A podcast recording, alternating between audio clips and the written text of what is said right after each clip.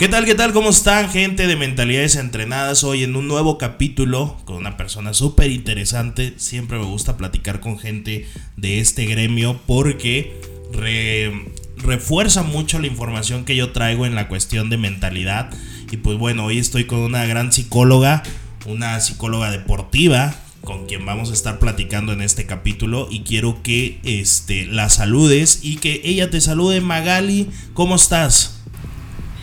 Muy bien, muy bien, Gabriel. Pues aquí, este, por la mañana, horario anticonstitucional. Ah, no, sí.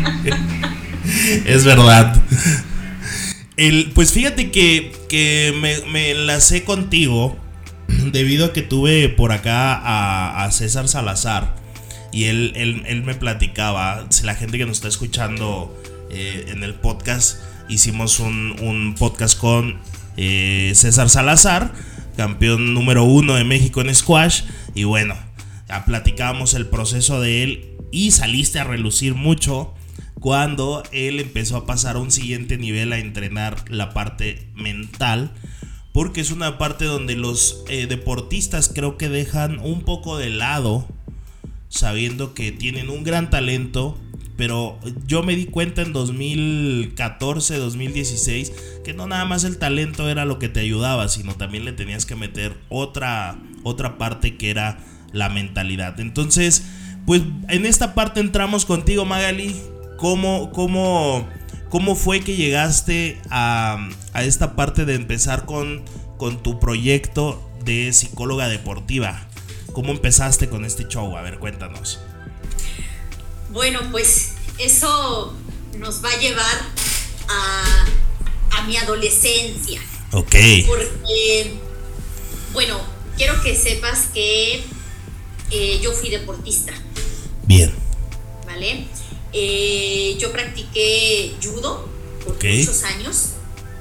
Eh, también fui seleccionada nacional, este, campeona nacional. Pero bueno, o sea, en ese entonces no había nada de, o sea, como ahora, ¿no? Que es eh, psicología deportiva o coaching deportivo, o sea, no había nada de esto. Entonces, eh, pues bueno, desde ahí eh, pienso que fue creciendo esta idea de estudiar algo relacionado con la mente, porque yo siempre he dicho que de haber trabajado mi mentalidad pues creo que habría tenido mucho más logros, ¿no? De los que, de los que, los que tuve. Ok. Entonces, eh, pues desde ahí eh, pienso que va creciendo esta, esta, esta idea de, estudiar psicología eh, deportiva, porque bueno, pues todo, todos mis proyectos de escuela, de hecho todos mis, mis profesores, mis maestros, me recuerdan como eso, ¿no? Como la chica que todos sus proyectos eran de psicología deportiva. ¿O te, enlazabas a esa línea? Yo sabía, yo desde que entré a la carrera, eh, esa era mi línea. O sea, todo, todo trabajo era de psicología deportiva, psicología deportiva, psicología deportiva. ¿Y por qué?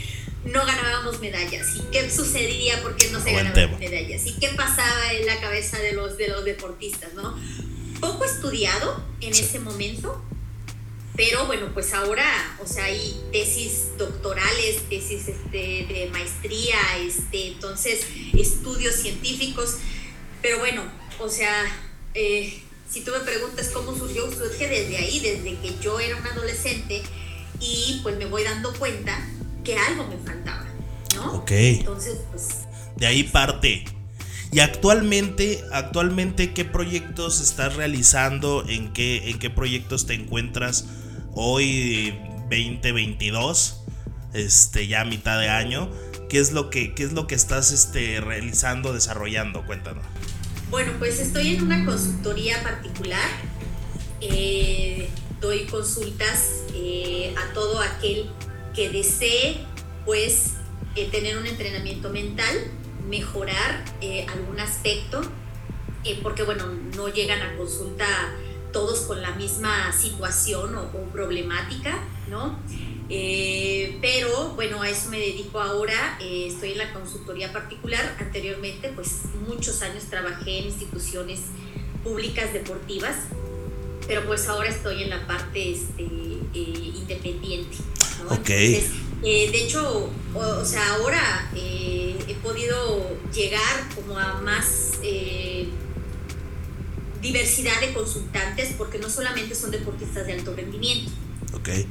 son todos aquellos que quieran mejorar algún aspecto, ¿no? Ya sea este, para alguna carrera, este, por ejemplo, el maratón, este, he llegado a asesorar eh, a, triatletas este, masters, o sea, que, que van a competencias este, de, de Ironman. Sí, sí, sí.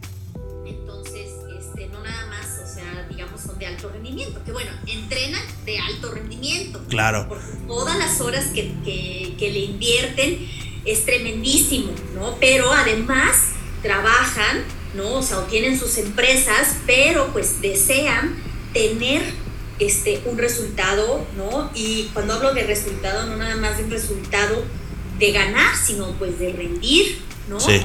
entonces, este, me he encontrado con una diversidad. Este, también asesoro eh, a bailarines. Ok. No nada más en el aspecto deportivo. Entonces, pues bueno, o sea, todo aquel que quiera entrenar su mente para pues rendir bajo presión. Ok, entonces se te abre un abanico de oportunidades de no nada más enfocarte a la parte de alto rendimiento, que en alto rendimiento nos podríamos aventar muy buenos nombres, este, por ahí vi, algunas, este, eh, información que tenías. Y creo que estás enlazada mucho con San Luis, ¿no? Tienes, tienes aquí este, a, buenos, a buenos deportistas. Por ahí vi que, bueno, César, eh, Paula Longoria, creo que estuviste también de cerca con ella. Eh, ¿cómo, ¿Cómo fue el proceso de empezar a agarrar a, gente de este nivel? que saben que tienen el talento, que ya la habían roto en, por su talento como tal, pero que no nada más es llegar, sino el mantenerte. O sea, si habláramos, por ejemplo, en específico de Paola, lleva muchos años manteniéndose en un, nivel, en un nivel impresionante. O sea, te está hablando que 14, 15 años teniendo el mismo, el mismo resultado en primer lugar a nivel mundial. ¿Cómo es para ti empezar a llegar a trabajar con ellos? Claro, bueno, pues es que eh, precisamente, ¿no? Eh, cuando trabajo en estas instituciones deportivas, eh, yo llego a, la máxima institución deportiva, este, que es CONADE. CONADE.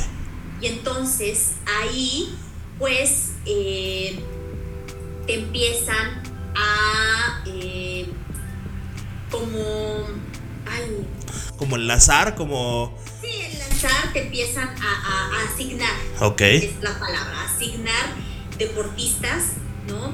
Entonces, que ahí también hago una, un pequeño paréntesis porque yo soy de deporte de combate. Ok. Nudo. Ok. Pero de repente la vida te va jalando hacia deportes de raqueta.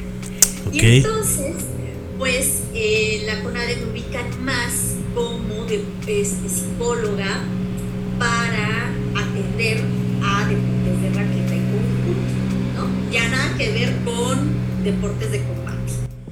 Ok. Ya te saliste totalmente. ¿Esto ¿En qué año estamos hablando cuando entraste con la CONADE? En el 2010. Ok, hace 12 años más o menos. En el 2010 yo entro este, ahí a colaborar este, primero comienzo con este, eh, la selección de judo. Ok. ¿No?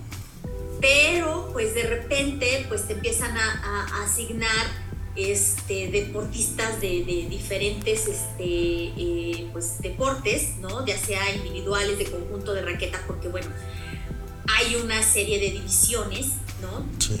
Entonces, eh, desde luego que eh, a cada uno, pues, los tienes que tratar de manera distinta. Tratar me refiero, pues, hacerles un perfil totalmente distinto, porque un deportista este, de combate a un deportista de raqueta, ¿no? Pues eh, el cómo eh, desarrolla su deporte, pues es totalmente distinta, las reglas, ¿no? Este, el score, este, el, si es en cancha, ¿no? El tiempo, o sea, todos esos factores influyen. Pero bueno, Claro. Eh, salgo, digamos, para que, salgan las dos, judo, las dos partes. combate y me, me, van perfilando más a deportes de raqueta. Ok, entonces ahí es donde... Ahí cuando se enlaza todo, ¿no? O sea, me, asignan este, a Paola Longoria, me asignan a este, eh, bueno, yo conocí también en ese año a, César, a su hermano, a su hermana Imelda. Ah, claro. Eh, eh, a Samantha Terán, o sea, empiezo con todos los deportistas de raqueta. Ok, ahí es como te empiezas a enlazar. Así es, desde ahí este, eh, empezamos a, trabajar, bueno, con César empiezo a trabajar hace dos años, pues casi, ¿no? Este, tres, yo creo, de, dos, tres años, porque al inicio, bueno, pues no, no, no pudimos trabajar como tú lo dijiste, ¿no? Empieza hace apenas unos años como a trabajar ya de más de lleno la parte mental. Sí, que es, que es cuando, cuando se topa el talento. O sea, creo que, creo que yo lo pongo así, cuando entra la mente es cuando se topa el talento.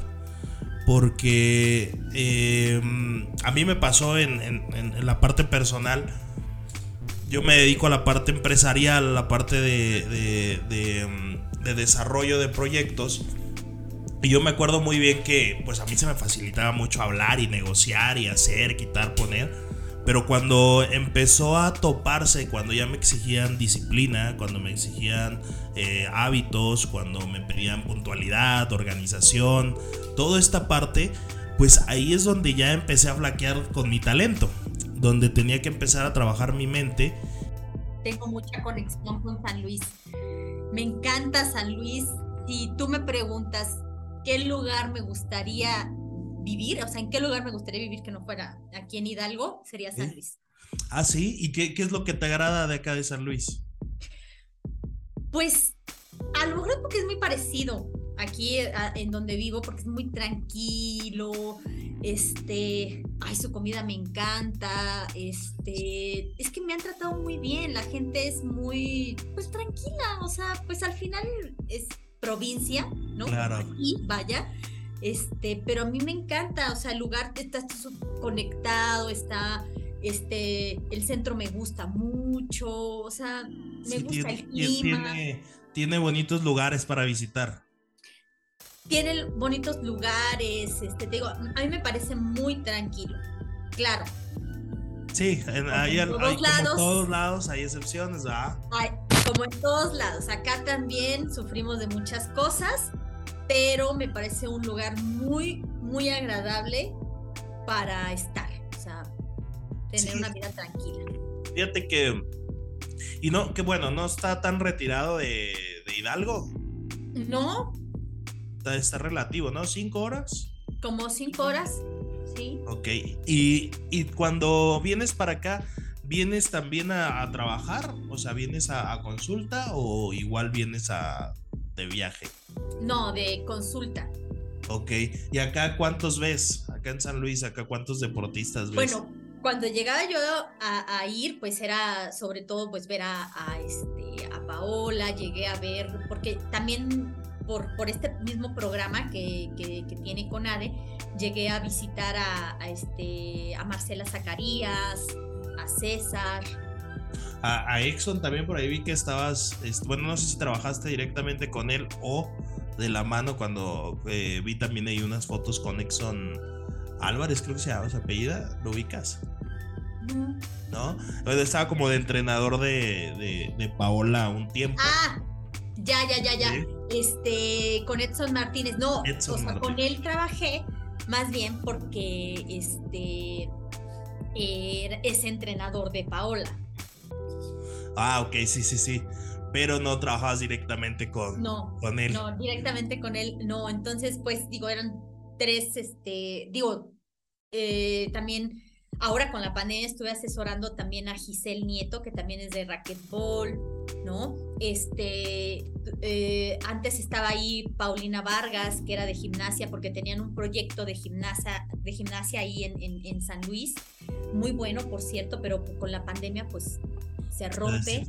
Ella se regresa, pero yo, eh, o sea, estaba ella en San Luis, o sea, tenía muchos, muchos este, atletas este, de diferentes deportes allá. Entonces, pues claro, ¿no? Era, me estuve un ratito, este, unos escasos meses en el, asesorando al equipo de golf.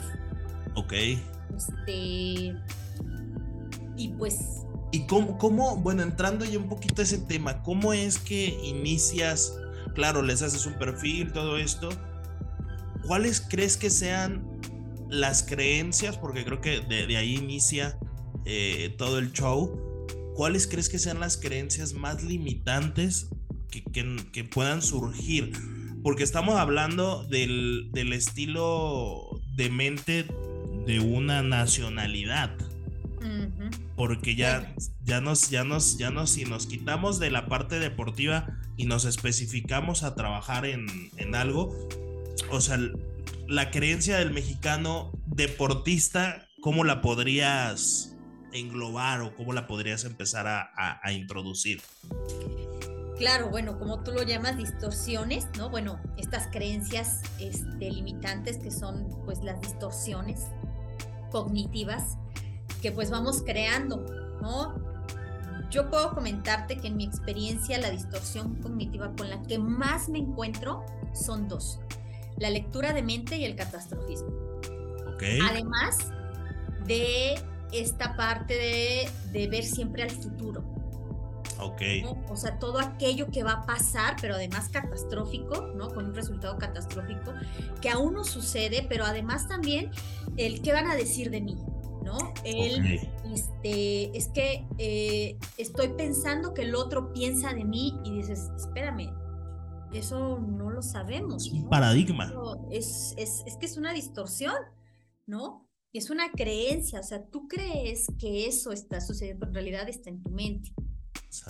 Entonces, eh, sí, o sea, también eh, a, la hora de hacer pues la, entrevista, ¿no? Eh, ya el motivo de la consulta, pues vas sacando precisamente estas distorsiones cognitivas, ¿no? Vas, este, pues, observando también de dónde las va aprendiendo, ¿no? Cómo es que las va haciendo suyas y pues desde luego enseñarle, ¿no? Porque la psicología deportiva pues es es más, desde mi punto de vista, claro, o sea, digo, este, cualquiera también te lo va a decir, ¿no? Pero es muy eh, educativa, ¿no? Muy psicoeducativa porque le enseñas, o sea, hay que darle herramientas al deportista precisamente para eh, salirse de esas distorsiones, ¿no?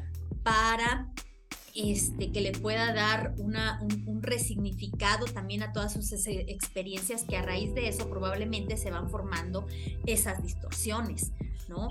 Entonces tienes que darle herramientas eh, para que, bueno, pueda echar abajo precisamente esas, esas creencias, ¿no? Y hay que entrenarlo. Yo como les digo siempre a mis consultantes, a ver, esta, esta estrategia, esta herramienta que yo te estoy dando, la tienes que entrenar, o sea, no es algo que, ah, hoy vi contigo y ya no la practico, o sea, tienes que practicar y practicar y practicar y practicar hasta que se haga un hábito, porque, bueno, pues eh, precisamente te has hecho de, de un hábito, ¿no? Has, has recorrido un camino que estás viendo que no te está dando Pero lo repites y lo repites y lo repites, pues claro, ya se hizo un hábito. Ahora hay que hacer un nuevo hábito, ¿no? Para que, pues, tengas resultados distintos. Sería como volver a reprogramar el, esta parte del hábito, ¿se le podría llamar así? ¿O es más implantar, quitar el hábito anterior e implantar el nuevo? Bueno, es que ya se crearon redes neuronales con el anterior hábito y pueden regresar. O sea, eso es un hecho. O sea, pueden regresar porque precisamente algo de, de los mitos que existen es, ah, o sea, si yo entreno mi mente, entonces yo voy a dejar de repetir esos patrones. No, o sea, ahí ya se crea una red neuronal. ¿Qué es lo que vamos a hacer? Es que ahora puedas crear otra red neuronal con otros hábitos y que ahora te des cuenta que tienes otras habilidades, tienes otras herramientas con las cuales tú puedes afrontar la misma situación, ¿no? Pero de distinta manera.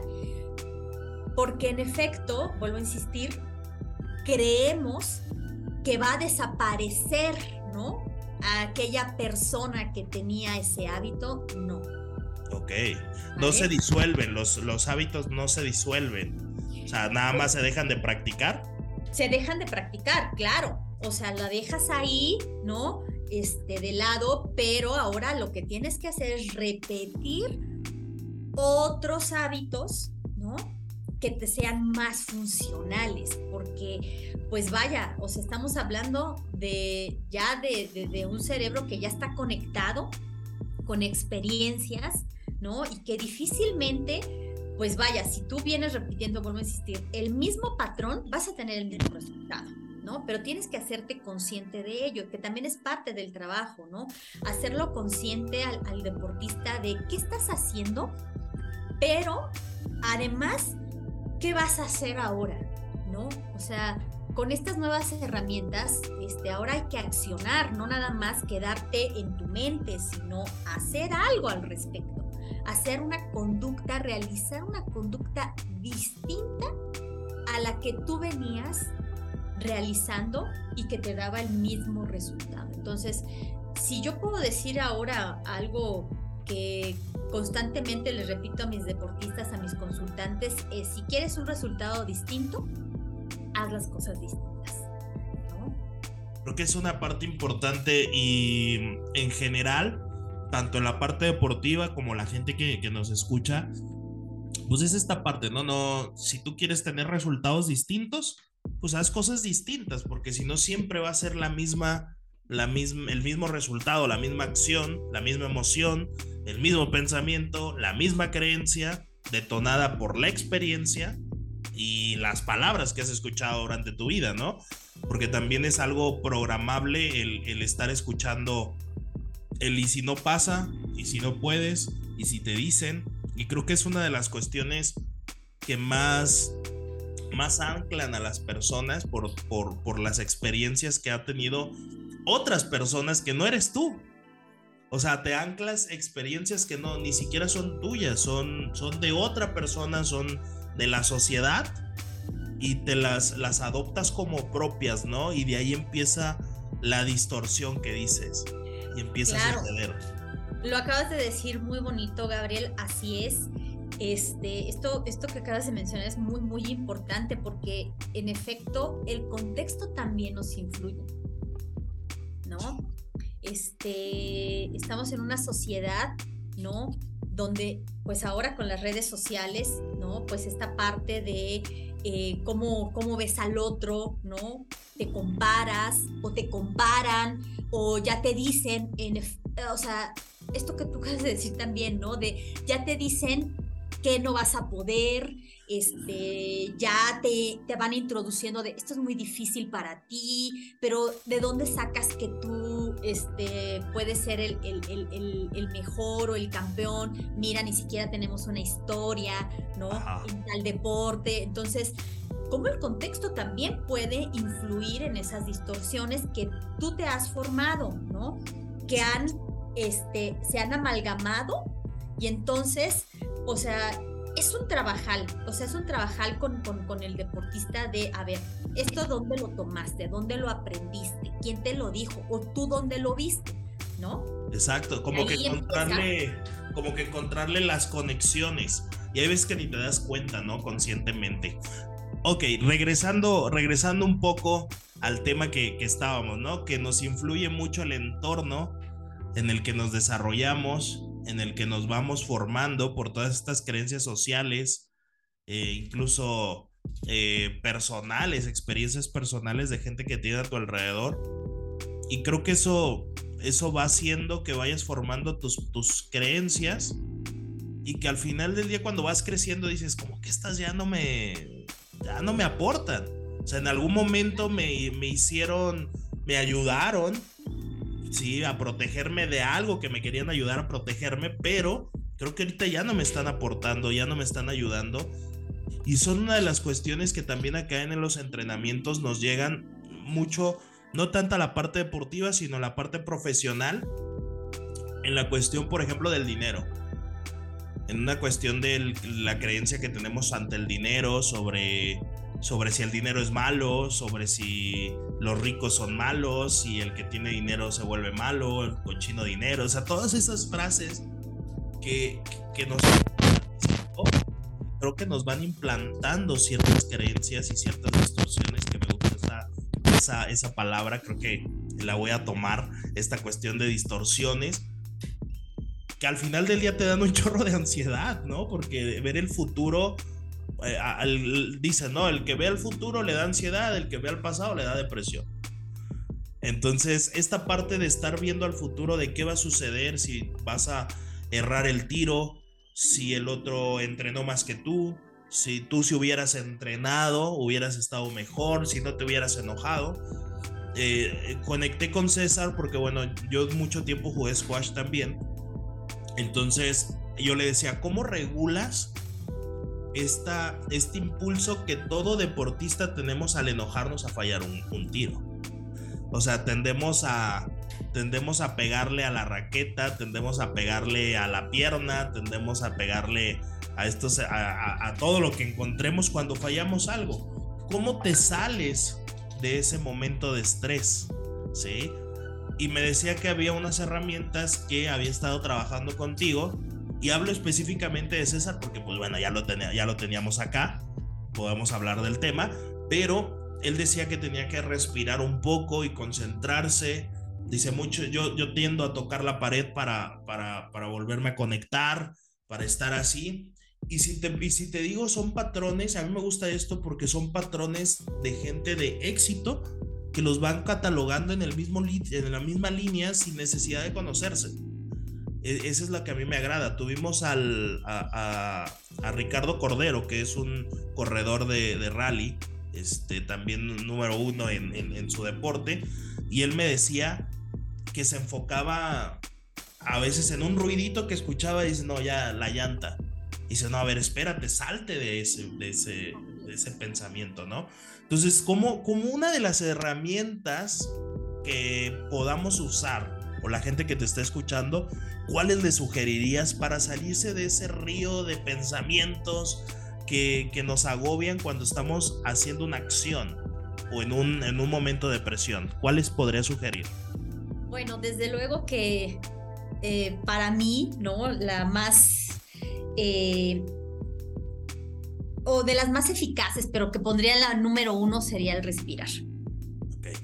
¿No? Claro, tú dirás, ¿cómo? Yo respiro, todos los días respiro. ¿Cómo me dices que respire? ¿No? Yo sé que estoy vivo porque respiro. Sí, pero lo haces conscientemente. ¿No? O sea, ¿sabes el efecto que hace en ti cada vez que respiras profundo? ¿Sabes respirar profundo? O mínimo, ¿sabes respirar por la nariz? Porque la gente respira por la boca normalmente. Eh, sí, porque no nos damos cuenta. Y eso es parte del entrenamiento. O sea, el entrenamiento cuando dicen vamos a respirar, les digo vamos a respirar, ¿no? Y muchas veces, de hecho, de, cuando inicio eh, una consulta, les digo, vente, vamos a respirar, vamos a respirar cinco minutos. ¿No? Vamos a hacerlo consciente. Sí, cuéntame qué tiene en ti. Entonces tienes que darte el tiempo de saber qué efecto tiene, tiene efecto esa, esa respiración profunda, ¿no? Que trae consigo muchos beneficios. Hay un video muy bonito, este, si quieres luego te paso o te lo paso, ¿no? Por, por, por WhatsApp. Sí, gracias. Que precisamente habla de eso, ¿no? De respira profundo, ¿no? Cuando, cuando te enojes, porque ese video va enfocado hacia el enojo, pero yo les digo, no, es que la respiración va enfocada hacia cualquier emoción o sensación. Respira, tómate un momento y respira, ¿vale? Otra herramienta que va de la mano, pues desde luego es meditar. Este, desde luego, probablemente te lleve un poco más de tiempo. Meditar, eh, realizar ejercicios de mindfulness, ¿no? Eh, bueno, en cuestión de, deportistas, pues estirar, ¿no? Eh, pero a mí me parece que desde respirar, hacer mindfulness, este, meditar, son herramientas muy, muy eficaces, ¿vale? Para poder parar el impulso. Tal vez no va a cambiar la situación. Claro. ¿No? O sea, la situación va a seguir siendo la misma. Pero cómo la tomas. Es que esa es parte, ¿no? Porque a la hora de respirar, yo le estoy parando, le estoy dando una pausa, estoy cortando el impulso que me da, en este caso, supongamos, el enojo, ¿no? Que es natural, porque recordemos que hay cinco emociones básicas y de entre ellas es el enojo. Pues claro que me voy a enojar, pero ¿quién no se va a enojar? ¿No? claro. ¿Vale? Aquí la situación es, en efecto, también, como tú lo acabas de mencionar muy bien, cómo lo vas a tomar, ¿no? O sea, a ver, sí me enojó tal situación, pero ¿cómo voy a responder? No reaccionar, ¿cómo voy a responder ante el enojo? Voy a aventar la raqueta, ¿no? Me voy a ir contra el jugador, ¿no? Este, voy a echar a la basura este, todo el partido o, a ver, estoy enojada o estoy enojado por una decisión de un árbitro porque también puede ser algo, no solamente, porque aquí los vas este, eh, catalogando, ¿no? O sea, es siempre el error o que yo cometí, ¿no? Este, o el error que cometió el otro, o este, o la injusticia que alguien hizo, ¿no? En mi persona, porque un árbitro me calificó mal, este, eh, me dio una mala calificación, eh, o no me, no me contó el punto, ¿no? Claro. Entonces, ¿yo qué hago? Pues me enojo. En todas las situaciones dirás, yo me enojo, ¿ok? Entonces, ¿cuál va a ser tu respuesta? Tu respuesta emocional sigue siendo el enojo, pero la parte más inteligente de tu cerebro, pues la tienes aquí, ¿no? En la parte prefrontal. Entonces, esa hay que entrenarla. ¿Cuál es la respuesta que le vas a dar a esa emoción? Ah, voy a, primero voy a respirar y entonces digo, que como lo dijiste de este chico de rally, ¿no? De, ya escuché un ruido en mi coche, ¿no? Seguro es la llanta. A ver, espera, no necesariamente. Exacto. ¿No? Entonces respiro para parar ese impulso y entonces digo, ok, continúa, a ver, no necesariamente tiene que ser la llanta, así que sigue centrado en el camino, sigue adelante, ¿no? Sigue acelerando, sigue, eh, a ver, viene una curva, este, ahora, este, no sé, cambia de velocidad, o sea, y son esas, son esas respuestas que nosotros vamos entrenando con ellos, son respuestas emocionales, pero, o sea, no es necesariamente va a cambiar la emoción, ¿no? De enojo Ah, ah feliz, sí, sí, sí, no, pues no. No, vas a continuar enojado, pero lo vas a disminuir. Dejas de ser una persona reactiva. Sí, definitivamente. O, sea, dejas de reaccionar nada más por el impulso de la emoción, ¿no? Así es. Fíjate la que emoción sigue. Sí, o sea, esa, esa no la puedes quitar porque es un líquido que traes en el cuerpo. Ahí sigue, ahí va a mantener, pero la vas a hacer funcional, porque recordemos que las emociones no es que sean buenas o malas. Es una dualidad. O sea, las emociones son agradables o desagradables, pero en diferentes situaciones me funcionan o no me funcionan. Sí, por ejemplo, hay, perdón que te interrumpa ahí, hay personas que usan el enojo como un impulso. Por supuesto, que hace ser más competitivo. Exacto, o, la, vamos, a, vamos a poner esta, estas cinco emociones que comentabas así de Matea, sobre el miedo, sobre la alegría, sobre la tristeza, el enojo y, el afecto, que todas tienen pues esta dualidad de encontrarle la razón de ser, por ejemplo, la tristeza cuando estamos entrenando eh, dentro de esto, me dice, Gabriel, ¿cómo va a tener algo efectivo la tristeza? Le digo, te da reflexión. Por supuesto. Sí, te hace reflexionar qué está sucediendo, qué está pasando. Si la tomas de manera tóxica, pues te va a convertir en una parte de, eh, de, incertidumbre, de, depresión, de, clavarte en el problema, no en la solución. Y cuando reflexionas, empiezas a ver cómo solucionas lo que te está haciendo triste, ¿no? De igual manera, inclusive en la parte de la alegría, porque cuando, cuando hay demasiada alegría te convierte en manías, ¿no? Pongo, pongo un ejemplo muy claro, a ver si te hace clic. La gente que, que llega, por ejemplo, con, con otra persona y le dices, oye, este, pues fíjate que hice, se logró la venta o se logró el campeonato que dice y luego la otra persona, ah, órale, pues qué padre. Y tú, oye, pues como que qué padre y nada más. No, pues al final del día la otra persona no está en tu mood. Y por esta gran alegría sueltas la información sin dar contexto. Claro. Entonces la otra persona no entró en tu sintonía y a veces pensamos que la otra persona es mala, que no me presta atención, que qué gacho y esa, esa alegría que tenía se convierte en una manía de enojo. Sí. Sí, o sea, en, sobre todo, bueno, en deporte eh, te puede llevar a una sobreconfianza. Ándale. O sea, la, la alegría te puede llevar a una sobreconfianza y dejas de hacer lo que te funcionó. Totalmente.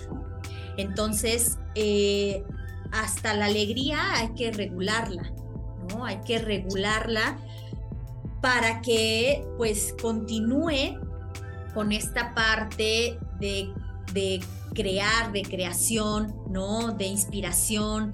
Este, o sea, la alegría es, es un estado, ¿no? Emocional, pues que te hace ser muy creativo, ¿vale? Pero si no la sabes también regular, pues caes en la sobreconfianza y dejas de hacer todo aquello, ¿no? Que te venía funcionando porque dices, ay, me salió, ¿no? Claro, sí, pues ahorita lo vuelvo a hacer. Exacto, lo dejas de... Ahí, por ejemplo, en los deportistas eh, comúnmente dejan de entrenar, ¿no? Este, dejan eh, asesorías, por ejemplo, o sea, en mi caso, eh, cuando el deportista empieza a, subir, ¿no? De repente empiezan a aplazar demasiado las sesiones este, psicológicas, ¿no? O dejan al nutriólogo, este, ya no entrenan con la misma intensidad porque les funcionó. Y entonces caen en la sobreconfianza, ¿no? Entonces, es saberlos este, eh, regular y sí, bueno, definitivamente puede caer de, la alegría, como dices, hacia, este, trasladarse hacia otra hacia otra este, eh, emoción, ¿no? Pero bueno, pues de lo que se trata es precisamente autoconocernos, ¿no? Eh, mi labor con el deportista es, eh, bueno, hablo de deportistas, pero mencionaba, ¿no? Con todo aquel que quiera este, rendir bajo presión, ¿no? O que quiera tener un resultado distinto. Eh, precisamente, pues es autoconocerse, ¿no? autoconocerse es qué pienso, qué siento y qué hago, ¿vale? En determinadas situaciones. Y entonces analizamos si eso te es funcional o disfuncional, si eso te ayuda o te perjudica. Y a partir de eso, pues vamos elaborando pues las estrategias y vamos este, enseñándole las técnicas que volvemos ahí a insistir, ¿no? La número uno, pues respira. Respiración. Respira, ¿no? respira porque eso te va a ayudar a oxigenar tu cerebro y vas a poder eh, no solamente parar el impulso, sino vas a poder, a ver, vamos a pensar mejor las cosas. Sí, creo que, creo que esa, esa parte es, es importante en un momento de presión en un momento de caos, porque ahí es donde se te, te puedes hasta bloquear, ¿no? Te puedes bloquear totalmente. ¿Y cómo sales de ese bloqueo?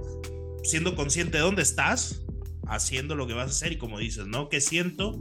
Eh, ¿Qué pienso y qué, qué hago referente a, a, lo que está sucediendo? Ahora, este, esta parte nos da mucho tema, hay mucha, hay mucho parte de, de dónde sacar. Tú como psicóloga, ¿qué, qué diferencia ves o cómo, cómo conceptualizarías a las emociones y a los sentimientos? ¿Qué, qué diferencia podrías eh, poner eh, entre estas dos cosas que, que, a veces tienen mucha correlación? Sí, por supuesto. Bueno, como hablamos, ¿no? Las emociones, pues hay cinco emociones básicas, ¿no? Y que todos tenemos esas emociones. Y ya los sentimientos, ¿no? Tiene que ver más con la parte de las sensaciones, lo que me provoca esa emoción. Ok. Entonces podríamos decir que primero te llega una emoción y luego las, el sentimiento. Podría ser, es que, eh, vaya, a veces eh, lo primero que se te desata es la sensación, ¿no? Es que me dio escalofrío, ¿no? Ok. Ok. ¿Y qué emoción era la que tú sentías? Precisamente esa es la parte de la educación emocional. Que aprendan a diferenciar, ¿no? esa sensación producida de dónde. Ah, pues de una emoción, lo que pasa es que no nos damos cuenta, no somos conscientes. Ah, es que ese escalofrío me dio del miedo. Ah, ok, te dio miedo. ¿A qué te dio miedo? Me dio miedo porque pensé, claro, cuando ya somos conscientes de lo que pensamos, ¿no? Claro. Pero a veces tampoco estamos conscientes de lo que pensamos esto viene más desde pues una teoría este, cognitiva, ¿no? ¿Vale? Pero pues sí, desde luego hay una sensación. A veces llegan los consultantes con una sensación, te hablan de sensaciones corporales, tensión, ¿no? Volvemos al ejemplo del, del, escalofrío. Ah, pues es que me dio miedo. ¿Miedo a qué? Ah, pues miedo a fallar.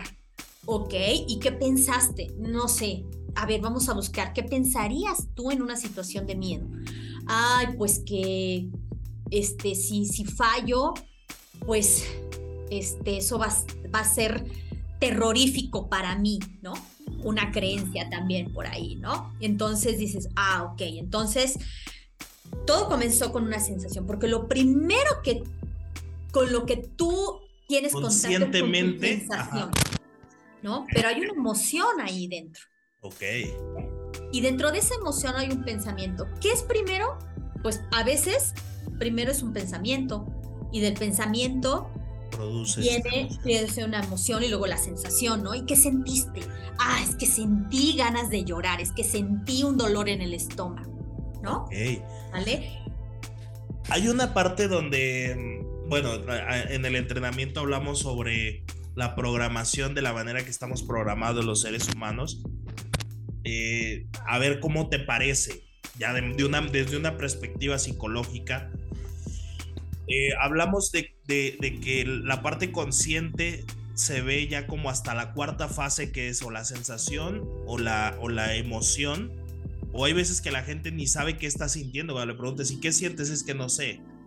Dice, ¿cómo, ¿cómo, no vas a saber? Bueno, pues empieza a investigar esta cuestión de saber qué es. Pero creo que todo empieza por lo que hablamos al inicio, las experiencias y palabras que tenemos en, nuestra vida forman estas creencias, las creencias generan pensamientos, los pensamientos producen emociones, en este caso anexo las partes de las sensaciones, generan una acción y producen un resultado. podría, podría, ser como una cadenita, sí, claro que no es eh, puntual que vaya pasando todo como tal, pero podría ser una línea de seguir para encontrar esto que tú comentas de, de dónde proviene. Sí, bueno, haces una cadena, ¿no? O sea, eh, definitivamente, ¿dónde inicia? O sea, cada consultante llega de una manera distinta, ¿no? O sea, yo tengo consultantes que saben muy bien lo que piensan, sienten, ¿no? qué emoción es y qué hacen a una determinada situación. Lo saben muy bien. Hay otros que no. Y entonces tienes que ir en efecto, ir como uniendo ese rompecabezas, ¿no? Y no es que qué fue primero, porque al final de cuentas, esta, esta cadena que tú vas este, eh, uniendo de pensamientos, emociones, sensaciones, conductas, ¿no? Que dentro de los pensamientos vienen las distorsiones. No es que vengan aparte, es que dentro de los mismos pensamientos viene la distorsión de las personas. ¿Vale? Entonces, eh, no es que fue primero, vuelvo a insistir, sino al final cuál fue el resultado. O sea, de todo eso, ¿qué fue lo que hiciste? Y de, ese de ese resultado puedes ir hacia atrás. Ah, claro, a veces únicamente te dicen, es que yo lo único que me acuerdo que hice fue eh, botar la raqueta. Ah, eso me estás hablando de una conducta. Pero no te saben decir qué pensaron, qué sintieron, ¿no? Ok. Eh, y que dentro de ese pensamiento y esa distorsión no lo saben, solo te dicen, solo hice esto, ¿no? Ah, ok, vamos a descubrir por qué de esa conducta. ¿no? Y viene la parte de la educación, vuelvo a insistir, esta educación emocional, este, este autoconocimiento. Tú mencionaste algo que dices, este, es que la persona no sabe, ¿no? Lo que piensa, lo que hace. Y es que es probablemente porque nadie se lo enseñó. Sí, totalmente. ¿no? Porque dices, es que, digo, también he caído en esa, en, en, esa parte de, ¿cómo no vas a saber? No, no. Y, regreso y digo, claro, es que no lo sabe, no lo sabe porque nadie se lo enseñó. Y por eso está aquí, para que podamos, ¿no? Educarle emocionalmente y que identifique por qué hace lo que hace, por qué piensa lo que piensa. ¿Por qué cree lo que cree? ¿Por qué cree lo que cree? Porque en efecto nadie le dijo, oye, eso que tú piensas es una distorsión. Y eso no existe, o sea, es decir, solo existe en tu mente, ¿vale? Claro. Pero nadie nos enseña eso. ¿Crees que esto haga falta, por ejemplo, en las instituciones educativas? Ah, definitivamente. Que sea una, una parte donde hay influencia muy fuerte al cómo salimos en resultados en cuestión educativo, en cuestión de mi formación porque dicen que los niños absorben información de los 0 a los 7 años de una manera impresionante. Y si ahí no empiezas a, dar toques de aproximación al tema, pues ya más adelante se empiezan a distorsionar de una manera fuerte, ¿no? Entonces, ¿cómo ves esa parte de que la educación o las instituciones educativas pues no metan este tipo de temas? Claro, bueno, también eh, es una e, e, esto es eh, multifactorial, ¿no? Porque, eh, vuelvo a insistir, a lo mejor no es que la institución no sepa, no quiera, ¿no? Sino que a veces, eh, digo, te lo comento porque yo también este, estuve dentro de una institución, ¿no? Y entonces, a veces son por los tiempos, a veces es porque eh, se desconoce la información, ¿no? O porque le dan más prioridad a otra cosa, ¿vale? Que a esta parte. Eh, yo he conocido este, maestros, ¿no? Que han hecho propuestas a las instituciones y que son rechazadas, ¿no? Eh, te puedo decir de maestros que dicen, bueno, es que hemos eh, hecho una propuesta de que incursionen en el mindfulness en, la, en las aulas, ¿no? ¿no? No de meditación, de mindfulness en las aulas para ayudarle a los alumnos y se queda en un proyecto, porque la institución tiene otras prioridades, ¿no? Claro. Porque a lo mejor eh, la carga académica es mucho más importante que educar al niño, en conocimiento más que en habilidad, tan, tan, tanto en la parte del, tener conocimiento del tema a lo que te vas a dedicar. Claro, ¿no? Pero no cómo llevar eso que sabes a realmente aplicarlo, porque es, distinto, es, es, una habilidad al final del día. Así es, es, lo has dicho también muy bien, definitivamente es una habilidad, entonces, pues vaya, a veces las instituciones ven otras cosas que ¿no? El, a ver, te voy a hacer un programa de educación emocional, ¿no? O vamos a incluir técnicas, estrategias, ¿no? Que te van a ayudar, pues no, porque no es la prioridad, Entonces, este, o en su caso, pues eh, el profesorado, ¿no? Que también pues tiene otras prioridades que educarse ellos mismos, ¿no? Que hace que el contexto entonces sea el que refuerce esas creencias, ¿no? A mí me toca también eh, psicoeducar a la parte de, la familia, ¿vale? Entonces, o sea, a veces no... O sea, del deportista. claro, del deportista, ¿no? O sea, si regresamos a esta parte del tema del deportista, no nada más es hablar con el deportista. En muchos casos sí, solo es el deportista y ya. Otros casos no. Otros casos es hablar con la familia, ¿vale? Cuando se prestan, cuando tienen ese, ese, ese ímpetu también, porque a veces también dicen, ay, no. No, no, no, no, espérame, no es mi rollo. Yo mandé a mi hijo, a mi hija, yo no quiero, no, no puedo. Y dices, está bien, ¿no? Ah, entonces, o sea, no cuento con esta parte de la familia. A veces tenemos que hablar también con, la, con, las instituciones educativas, o sea, con las escuelas, este, a veces con el entrenador, o sea, cuando podemos incidir, ¿no? Cuando te dicen, ¿sabes qué? Y que está bien, ¿eh? yo no puedo decir, ay, qué mala onda, no les interesa, ¿no? No.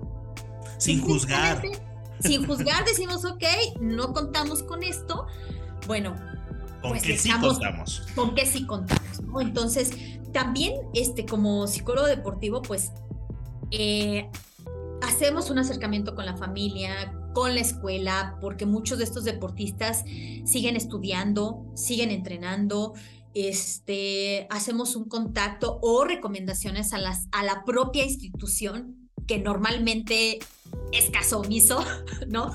Este, comúnmente estas recomendaciones pues dicen, no hay cabida para esto y está bien, ¿no? Creo que, que, cada vez un poco más está, se está introduciendo, creo que, creo que se está aperturando un poquito más esta cuestión del trabajo mental, esta cuestión del trabajo emocional porque ya se está haciendo, como que la gente está despertando a ver una nueva forma de, hacer las cosas. Quizás no está tan avanzado, pero creo que ya empezó a, aperturarse a esta área. Eh, te hablo de la parte eh, empresarial o la parte profesional, que entra una NOM que ya estaba, pero pues si no te, si no te multan, no la haces. Entonces, es esta parte de la parte psicosocial, ¿no? Es todo tu entorno para tu desempeño como un profesionista, llámese deportivo, llámese profesionista de alguna carrera o no profesionista, eh, teniendo estos elementos alrededor de cuidado, porque creo que hay estudios que de la gente que entra a trabajar a zona industrial sana y sale con diabetes, sale ah, sí, claro. estrés, sale con... y, es la parte laboral por las condiciones, no como, como del entorno como tal, pero sino de la manera en que se trabaja la parte mental, ¿no? Entonces esto me lleva a un, a un tema que siempre he querido preguntar, que desde muy chico he querido saber. Y va, toca con la parte deportiva y creo que eres la persona indicada. Este... ¿Qué choco la selección, hablando de la selección mexicana de fútbol? Sí, hablando como de, ese, de ese deporte que es el fútbol, hablando de, ese, de esa organización que creo que hay muchos elementos alrededor de, pero eh, basándonos en qué show cuando jugamos con selecciones grandes, se crecen, y qué show cuando vienen selecciones más chicas y no se juega de la misma manera. Es por la presión que hay sobre el equipo que se está enfrentando o por la mentalidad que se trabaja antes. ¿Has notado algo referente en específico a ese tema? Pues esto que me mencionas me parece que es muy común en todos los deportistas, no nada más en la cuestión del fútbol. En todos los deportes, ¿no?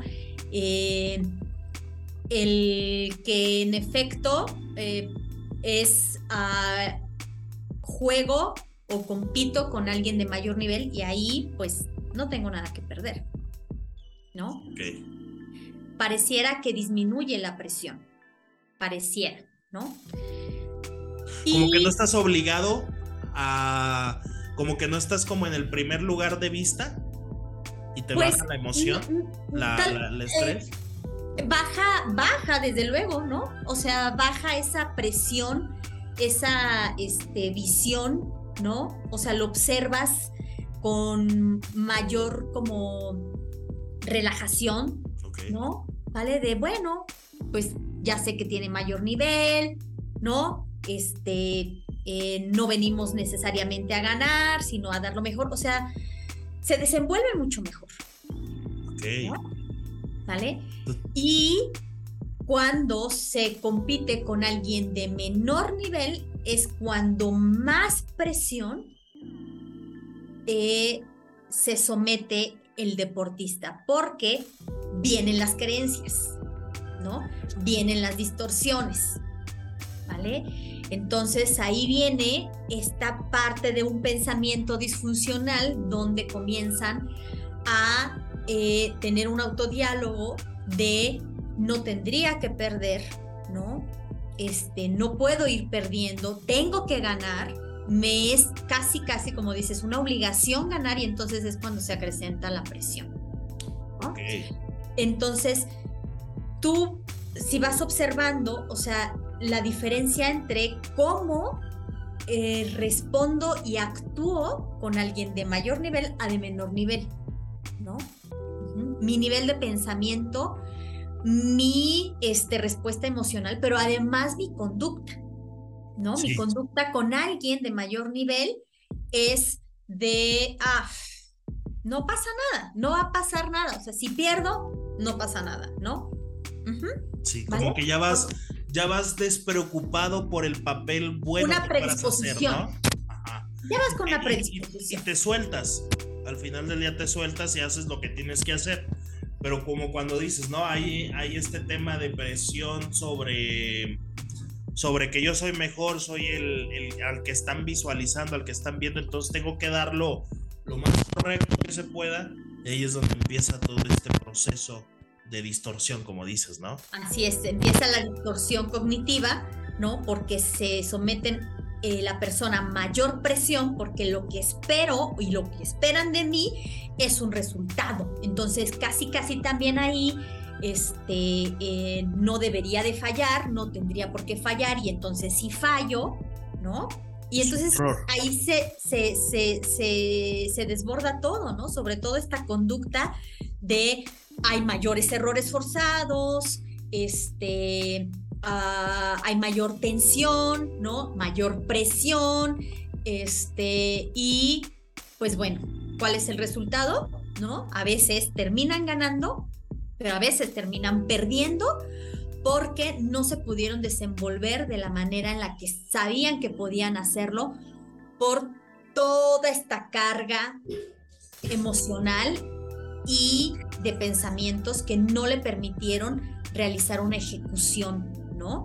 Este, pues lo más parecida a, lo que entrenan, ¿no? Pero sí, o sea, esto que tú mencionas me parece que es algo que no nada más se ve en el fútbol, se ven muchos deportes con muchos deportistas cuando nos sometemos, ¿no? A alguien de menor nivel. Ok, bueno, contestando ahí la pregunta que teníamos. Ahora, regresando un poco, ya nos metimos este show, regresando un poco al, a tu historia, tú dices, en la universidad empiezo a concentrarme a la parte psicológica porque yo fui deportista. ¿A los cuántos años empiezas a entrar en el deporte? ¿Tu niñez cómo fue? ¿Qué show? ¿Cómo estuvo ahí? Bueno, pues vamos a regresar entonces a la, a, la niñez de Magali. Este, pues mira, eh, yo conozco el deporte como tal a los 11 años. ¿Vale? Eh, mi familia no tenía ni idea de lo que era el judo. Cuando yo les dije, oye, quiero entrenar judo, este, decían, ¿y eso cómo se come? Sí, claro. Eh, ¿Eso que, quién lo hace? Ah, fue también una lucha, ¿no? Con, mi familia porque, eh, pues, nadie, nadie tenía un acercamiento con el deporte. Sí con la actividad física, pero no con el deporte. formal. Entonces, eh, pues fue una niñez que malísima para los deportes, pésima para los deportes, cero coordinación.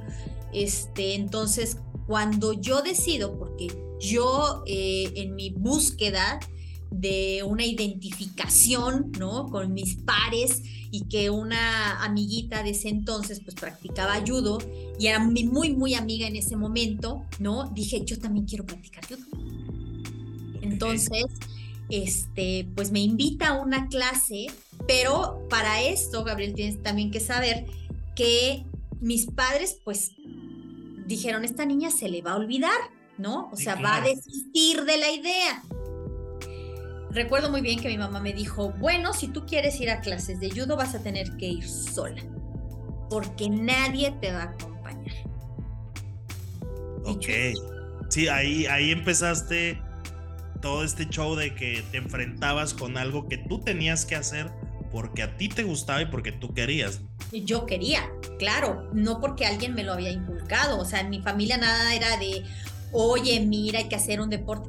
Para nada digo, y, menos siendo mujer, porque el único deporte aquí en casa era fútbol, ¿no? Sí, claro. Para mi papá, mi hermano y se, acabó.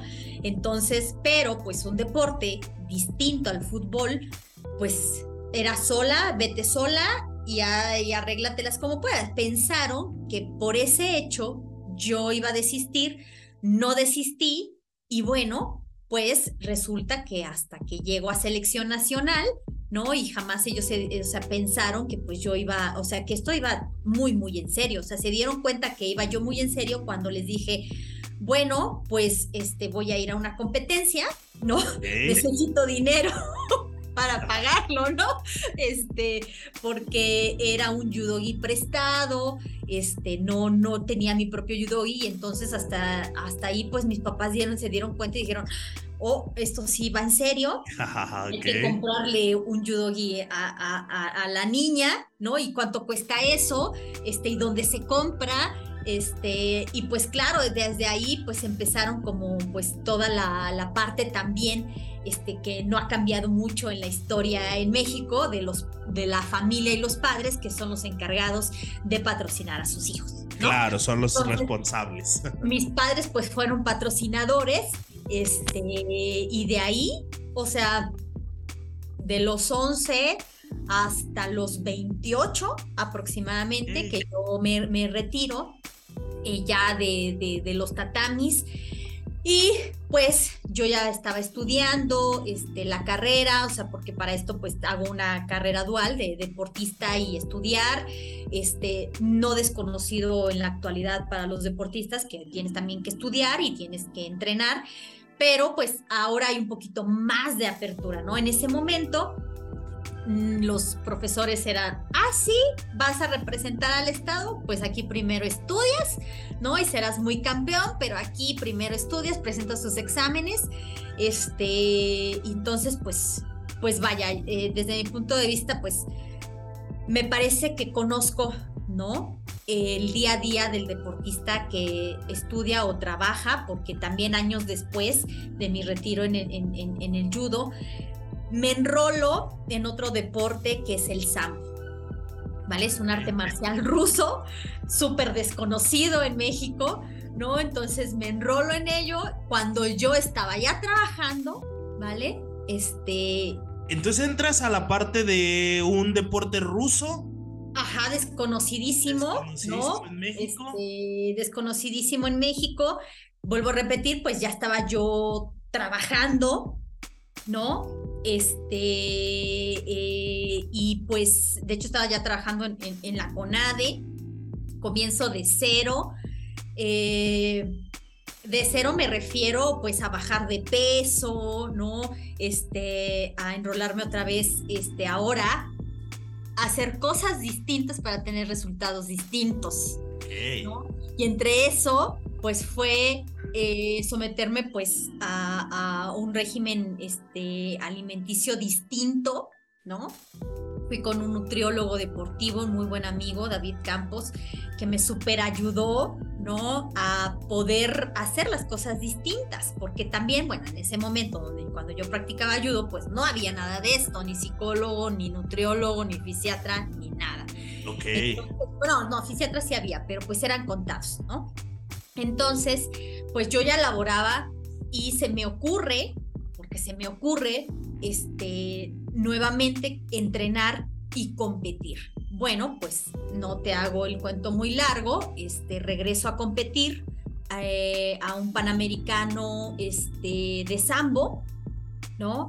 Y este, y bueno, pues quedé campeona. Eh, recuerdo que todas las sensaciones y creo que fue la primera vez de toda mi carrera deportiva que yo disfruté todo el proceso. Yo me sentí muy, muy feliz, no solo por el resultado, yo me sentí feliz por todo lo que yo había hecho distinto. Eh, entonces, eh, pues bueno, eh, vuelvo a insistirte que entiendo que también muchas cosas no han cambiado, ¿no?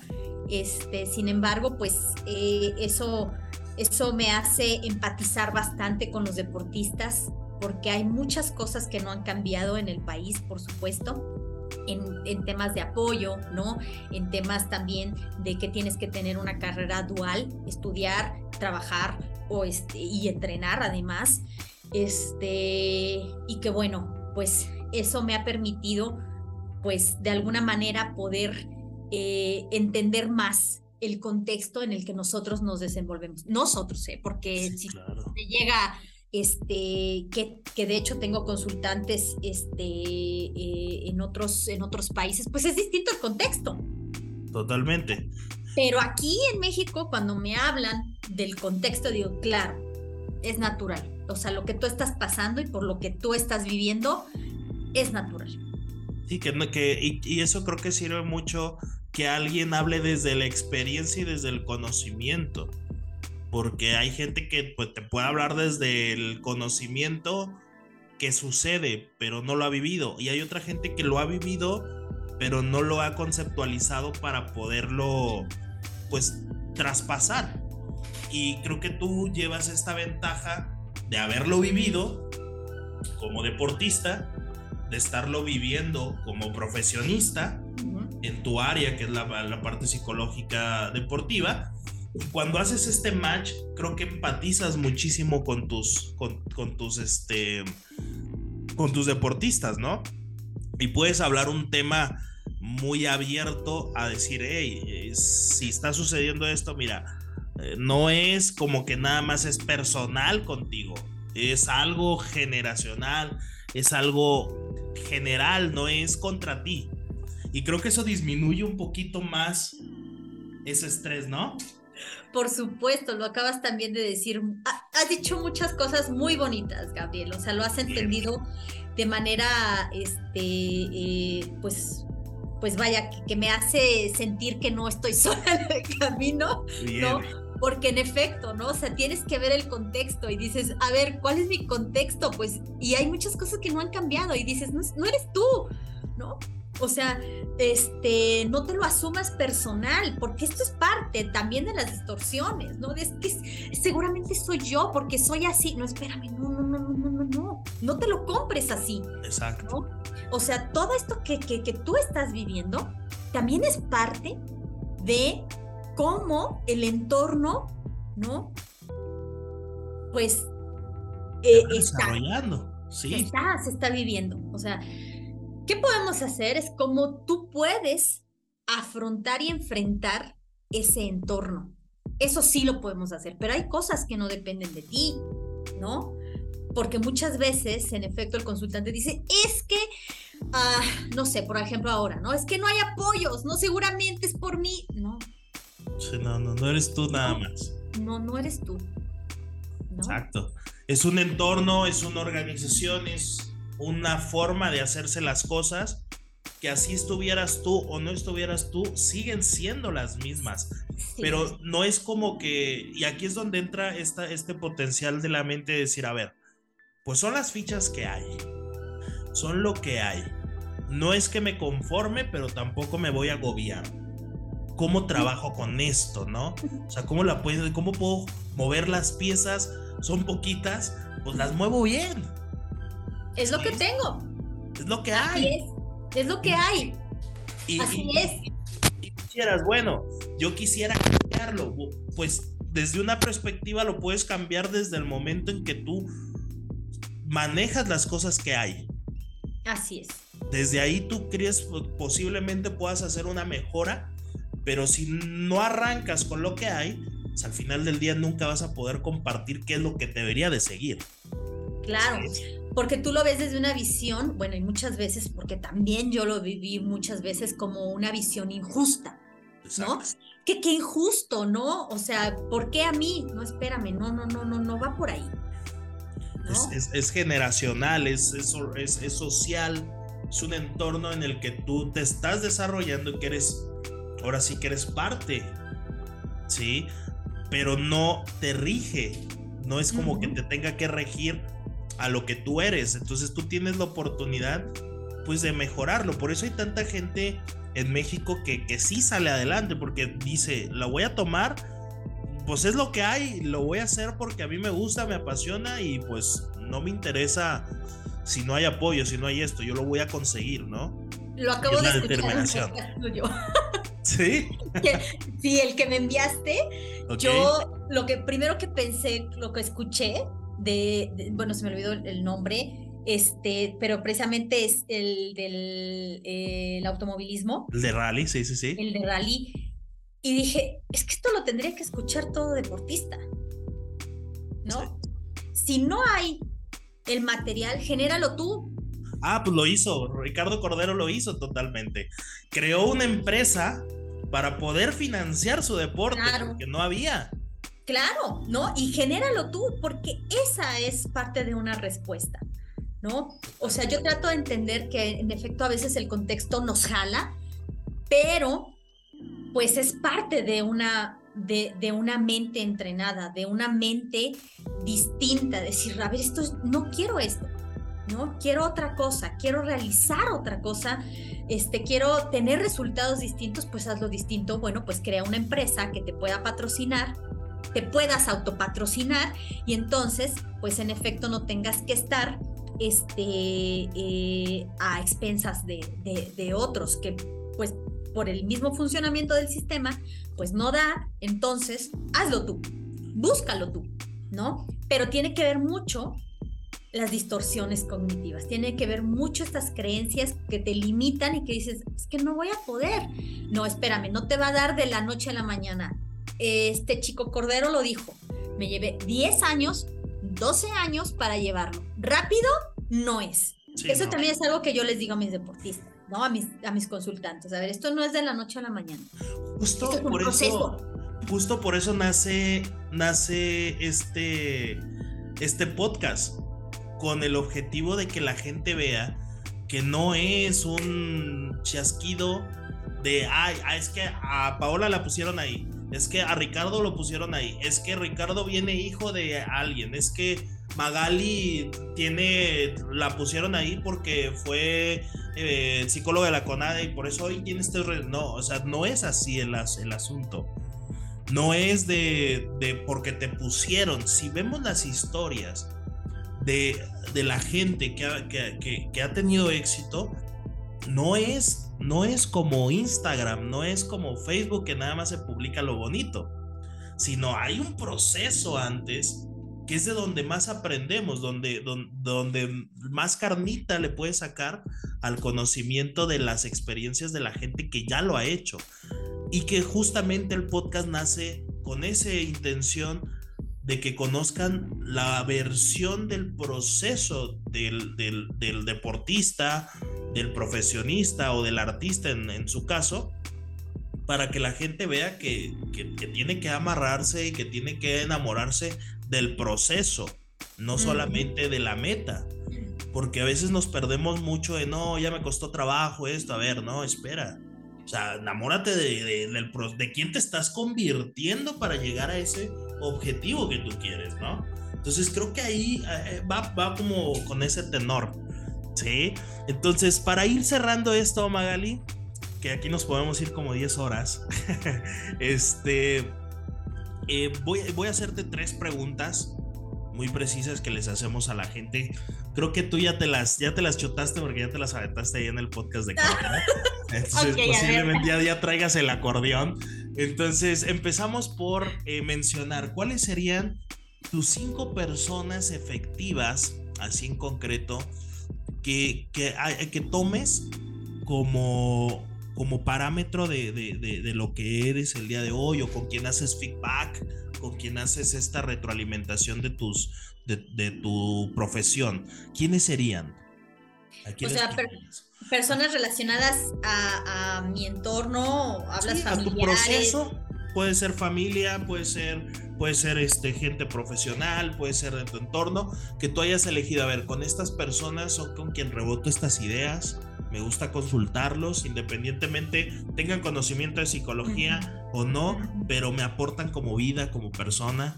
Este, ¿A quiénes pondrías como personas así efectivas? Bueno, definitivamente, primero, pues mi familia, ¿no? Y dentro de ellos, pues es eh, mi papá, ¿no? Eh, él es una persona con una visión muy grande, siempre tuvo una visión muy grande, ¿no? Y siempre pues nos educó de una manera en la que este, nos hacía creer que podíamos, ¿no? O sea, ¿cómo no vas a poder, ¿no? Claro. ¿Cómo no vas a poder? ¿cómo? O sea, inténtalo, hazlo. Sí, o sea, siempre pues ahí lo vas a hacer, ¿no? Creo que de ahí salió también este, la parte perfeccionista, ¿no? Esta autoexigencia de nosotros, ¿no? Porque todo esto, ¿cómo lo voy a poner? ¿Cómo lo voy a poner? Pero sí, definitivamente fue mi papá. Después de ahí, este, bueno, pues sí, mi, mi mamá por el apoyo, ¿no? Este, esta contención. Mis hermanos, eh, que en efecto, que aunque no tienen una eh, formación psicológica, pues también tienen esta misma, ¿no? Este, forma de ver la vida, ¿no?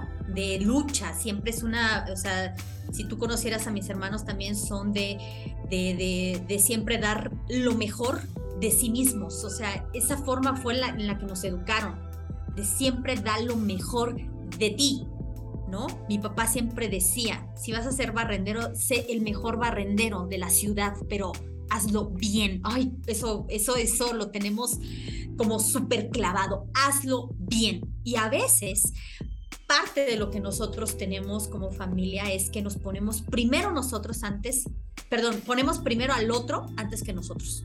Sí. Hacerlo bien. O sea, siempre es el otro antes que nosotros, ¿no? que eso se ha ido modificando. Sí, claro. Pero, o sea, siempre es hazlo bien, ¿no? Sea lo que sea que te pongas a hacer, hazlo bien, ¿no? Bien, me, me, agrada. Con, honestidad. Eh, otra de las cosas que por las cuales este, soy lo que soy definitivamente es haber llegado al deporte. Y ahí engloban muchas personas, muchísimas personas, entrenadores, compañeros, este, eh, todos los que se involucran en el deporte, porque más bien quiero hablar de las personas que creyeron en mí. Bien, exacto. ¿Vale? Porque siempre hay alguien que va a creer en ti. Y entonces siempre encontré entrenadores, compañeros, ¿no? Este, que creyeron en mí, directivos, ¿vale? Mi primer trabajo que tuve fue de un director del deporte en Hidalgo que creyó en mí. Yo no había trabajado, yo pues, venía de ser deportista e incursionar a ser psicóloga, ¿vale? Y me dio la oportunidad porque creyó en mí. Y después de ahí vino un rector de la Universidad de la Autónoma de Hidalgo que también creyó en mí y dijo, te voy a dar una oportunidad, ¿vale? Entonces, siempre hubo gente que creyó en mí. Entonces, al haberme yo acercado al deporte, eh, fue, eh, y sobre todo al judo con una filosofía, porque te crea con una filosofía, te entrena con una filosofía, no nada más es para ganar. El judo te entrena con una filosofía de vida, una filosofía del samurái. Justo, justo voy con, con la siguiente pregunta, conecta con lo que acabas de decir. ¿cuál sería tu filosofía dentro de, esta, de tu vida? ¿Cómo, cómo, cómo, te, cómo te, te riges? Definitivamente yo me rijo por la filosofía del samurái, ¿no? La lealtad, la honestidad, la amistad, la cooperación mutua. Eso fue lo que me dejó el judo, ¿no? La rectitud ante todo. Pero si algo me puede definir es la lealtad, ¿no? O sea, soy leal. Eh, eso fue lo que me, fue forjando. Eh, la honestidad. Eh, que hasta el momento, ¿no? Si yo no lo sé, lo digo y digo, no lo sé. Este, eh, también eh, la honestidad y la rectitud en, esta, en este sentido de si esto no es mío, no lo tomo. Este, la amistad, valoro muchísimo la amistad. Eh, para mí algo muy importante porque otra de las personas que incluye también dentro de las que han influido en mí es, es este círculo de amigos, ¿no? Este, hace unos años precisamente eh, cuando salgo de, esta institución deportiva, pues e incursionar con la parte este, eh, pues de consultoría particular que nunca la había yo hecho. A una amiga muy, muy querida, eh, Jazz Jiménez, pues también creyó en mí, ¿no? Y entonces, pues esa, esa contención de esos amigos ¿vale? Que te ayudan, que te impulsan y que te dicen, tú lo vas a hacer, ¿no? Y yo estoy aquí para, para, para, para sostenerte, ¿no? No solamente emocional, económica, este, sino que era un, era un impulso de lo vas a hacer, ¿no? Una seguridad que ella tenía ante ti, más que la seguridad que tú te podrías haber que yo me podía tener, era la seguridad que ella me daba y que me sigue dando entonces, es, es, es definitivamente, ten amigos. Claro. Ten buenos amigos. Háblate, yo siempre les digo a mis consultantes, háblate como si fueras tu mejor amigo. Sí, porque, somos los peores verdugos de nosotros mismos. Somos los peores verdugos, entonces, si tienes un amigo que cree en ti, oye, tienes un, un, un tesoro, ¿no? Este, claro, después de ahí vienen otros este, pues, eh, profesores, ¿no? Maestros de carrera, eh, que también, vuelvo a insistir, pues, pues siempre creía, creían, creían en mí, este, siempre me apoyaron, me ayudaron. Entonces, pues soy lo que soy por muchas personas, por supuesto, pues este, he conocido a lo largo de mi vida a personas muy, muy valiosas. Y si algo también puedo concluir en esto es que he tenido un oído, ¿no?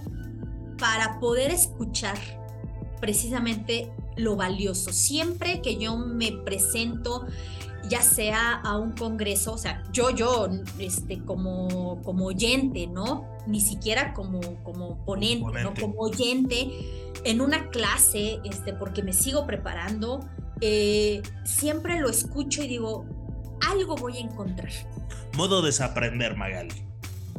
no, o sea, algo yo voy a aprender en este, en este curso, en este diplomado, en esta materia, con esta persona. Yo voy a, yo voy a aprender algo, seguramente, ¿no? Entonces, eh, pues eso es lo que ha hecho de mí, por supuesto, también la disciplina. Sin la disciplina, Gabriel, este, yo creo que no estaría yo aquí si algo me distingue, además de la lealtad, la honestidad, la amistad, es la disciplina, ¿no? El, el, poder que en efecto que cuando no sale, pues lo repito, ¿no? Y otra vez hasta, hasta poderlo hacer excelente, ¿no? Pero sí definitivamente la disciplina es una base fundamental de mi vida porque eso es también lo que yo les transmito a mis deportistas quieres este cambio, tienes que ser disciplinado. Totalmente. Y no una disciplina este militarizada, como tal. No, no, no, es una hablamos de una disciplina que hoy le llaman disciplina positiva, ¿no?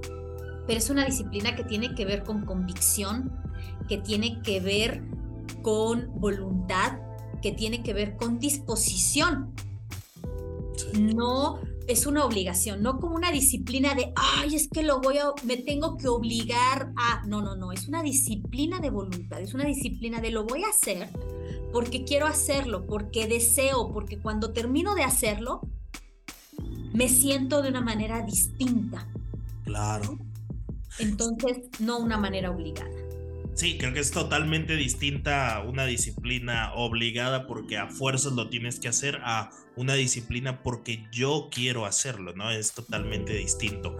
Y ya como por último, Magali, ¿qué mensaje le dejarías a la gente de mentalidades entrenadas de, de tu parte? Que te escuchen. Bien. Que te escuchen porque tiene mucho valor eh, lo, lo, que, lo que yo he podido este, e, escucharte, eh, pues a todas las, las, las personas eh, que te han visitado, ¿no? Tienen mucho que aportar, ¿no? Entonces tendríamos que, que en efecto tener este oído, ¿no? De qué voy a aprender, más allá de juzgar, es qué voy a aprender de aquí, ¿no? ¿Qué me puedo llevar? Entonces, pues lo que yo les dejo es eso, es, es escuchar sin juzgar y pues eh, llevarme algún aprendizaje. Lo que sea, seguramente me va a ayudar, ¿no? Eh, o en su caso, porque así ha sido también mi caso, es el que cuando los escucho digo, eso estoy haciendo. Me reafirma y digo, eso estoy haciendo. Y digo, sí, sí, sí, eso estoy haciendo. Eh, voy bien, voy bien, ¿no? O sea, ya lo dijo él, voy bien. No, no, no sigue, ¿no? Entonces, no vas mal, vamos, ahora vamos a, vamos a, perfeccionarlo, ¿no? Entonces, a veces me encuentro con eso que digo, es lo que yo estoy haciendo. Entonces, bueno, venga. Te reafirma. Vamos a seguir. Muy bien. Y por último, ya para cerrar esto, ¿qué te llevas de este podcast de Mentalidades Entrenadas?